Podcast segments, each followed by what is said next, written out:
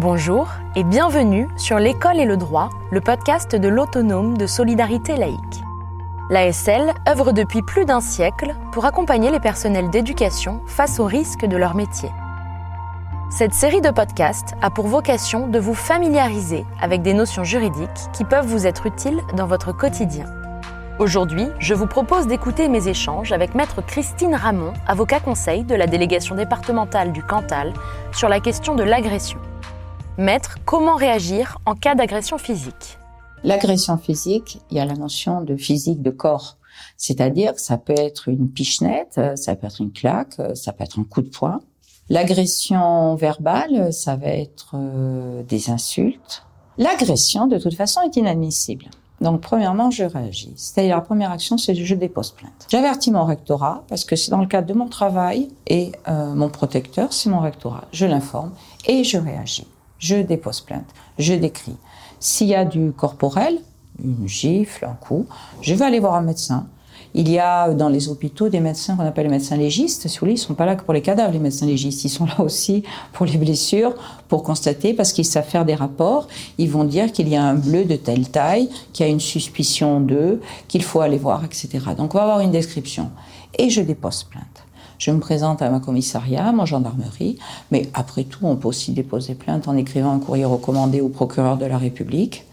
Il faut être le plus précis dans les faits, nécessairement. S'il y a des personnes qui étaient témoins à cette euh, agression des gens autour, il faut indiquer qui était là. Comment l'avocat conseil de l'autonome de solidarité laïque peut-il intervenir? Je peux aider à faire la rédaction de la plainte qui sera envoyée au procureur. Ça permet, si vous voulez, de retracer par écrit. Parfois, c'est plus simple. Ça permet de tout détailler parce qu'on va plus le faire dans, dans l'urgence. Et ça a la même euh, valeur.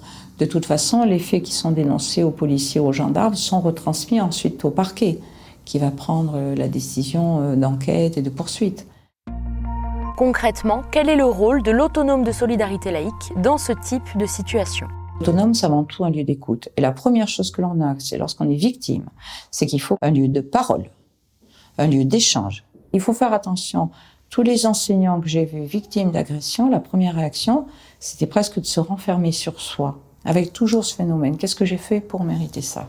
C'est grave, ça. C'est pas ça. Si on veut revenir, si on veut être droit, il faut pas commencer à dire qu'est-ce que j'ai fait pour mériter ça? C'est mais dire je suis victime et c'est vrai que l'autonome est extraordinaire pour ça, pour avoir ce lieu de parole.